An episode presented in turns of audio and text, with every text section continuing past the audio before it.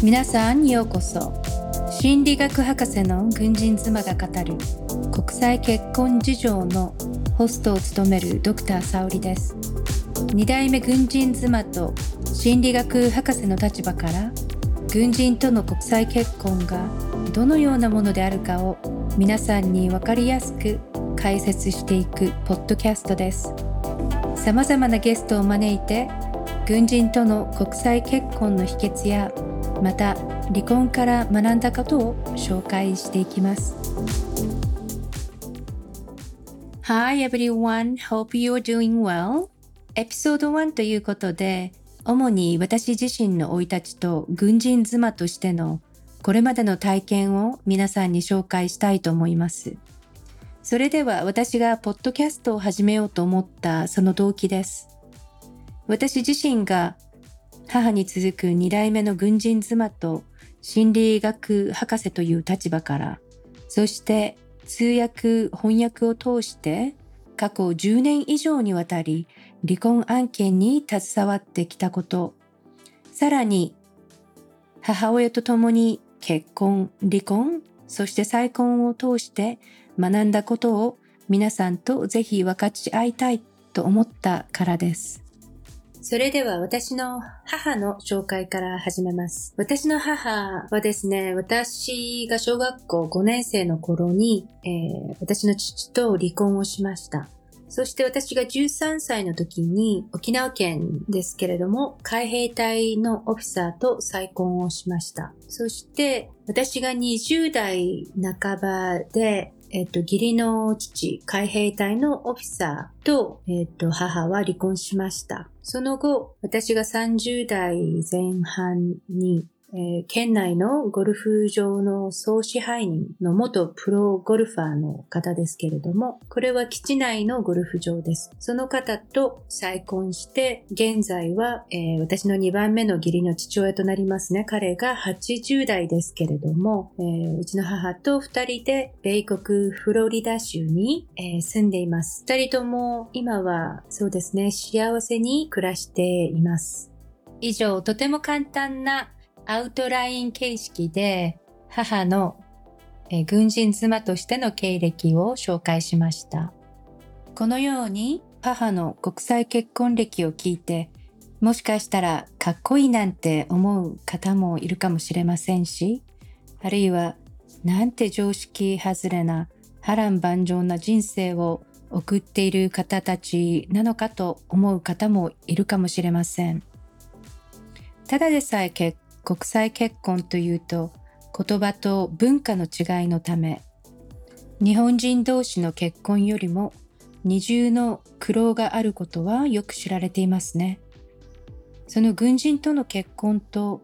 なるので国際結婚プラス軍人コミュニティという特別な組織の一部に組み込まれるために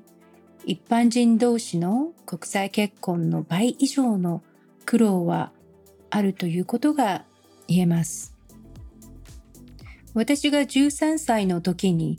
母は最初の義理の父と再婚していますが、その当時に私は正式には養子縁組をしてなかったので、軍人の子供としてのベネフィットなどは全く受けていません。ですから普通の日本人の家庭の子供たちと変わらない立場でした。その逆に私の7歳下の妹は正式な養子縁組を得て、小学校1年生から基地内の学校に通い始めて、英語が母国語となり普通のハーフの子たちと変わりないアメリカ人のように育ったんですね。彼女と私を比較すると、彼女は教育を米国の教育システムを受けて私は日本の教育を受けているので全く私たちのアイデンティティはアメリカ人と日本人というように異なったんですね。そのような点からも内部と外から見た立場という両方の視点から私は日米関係や文化の違いというものが見えてくるというふうに感じてます。私は最初の夫と結婚してから米軍コミュニティの軍人妻に対する様々なベネフィットのおかげで大学にも進学できて英語能力を高めそして最終的には心理学博士という博士号も得ることができました。その点では米軍のスパイスに対するとても手厚いベネフィットに心から感謝しています。米軍にはこのように現役軍人とその妻たちまた子供たちにとってもですね、様々なベネフィットがあるので、これらを上手に活用して皆さんの結婚生活やそして個人的な成長に役立てると本当に良いなと思います。その具体例として私はイギリスの大学院留学ですが、ケンブリッジ大学へ留学することができました。大学院へ進学する前は、イギリス国内にある米軍の基地ですけれども、その基地内の大学へ通学して、メリーランド大学です。そのヨーロピアン文校から卒業しました。その後すぐにケンブリッジ大学の大学院へと進学しました。当時は基地内のファミリーセンターのキャリアカウンセラーというアメリカ人の方でしたが、彼女にケンブリッジ大学なんて受かる可能性はゼロですよと言われたんですね。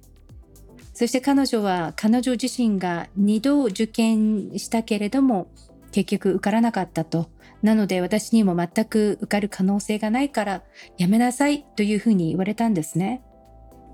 それでも私は全く彼女のそういう発言に耳を傾けずに無視しました。はっきり言って。そして自分の計画した進学プランというものに沿って一生懸命勉強して一生懸命英語でクラスを、えー、取っていきました。その間も私は娘の育児をしながら学校へ通うというような生活を続けていたんですね。その後、奇跡的に私はケンブリッジ大学院の方へ無事進学できました。そこで、Lesson 1軍人や軍人妻に対するベネフィットを最大限に活用して自分自身を磨きましょう。特に若いカップルの場合は、二人ともまだまだ大人として成長していく過程にあるので、特に20代前半の場合は一緒に成長していく努力をしましょう。同じ方向に成長していかない場合とですね、その多くの場合が離婚という結果に終わってしまいます。その確率が高くなるということです。ですから皆さんには自分のボーイフレンドあるいは結婚相手というパートナーと一緒に将来の結婚生活あるいはパートナーに求めるものがどういったものであるかということをお互いによく話し合ってください。もちろん何度でも話し合っていくことが大切です。また2人が成長するにつれてその方向も変わっていきますから定期的に話し合って2人の方向性を理解し合いその方向に向かう努力をしていくということが大切なんですね。かといって高学歴になってくださいとは決して言ってません。皆さん一人一人が個性を持っているので自分らしく何をすれば皆さんの素晴らしさが活かせるかそして自分がどのように表現できるかという視点から自分の魅力について考えてみると良いと思います。理由もなしにただ学歴のみを追求するという姿勢は私は個人的には応援しません。ではこの辺で今回のエピソードを閉じます。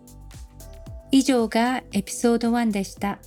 これ以上は私のプライベートのポッドキャストで続きを語っています。個人的な体験談や他の方のケースなども話していくので、えー、パブリックには、えー、簡単にできません。そのため興味がある方は私のプライベートのポッドキャストを購読するという形でお聞きすることができます。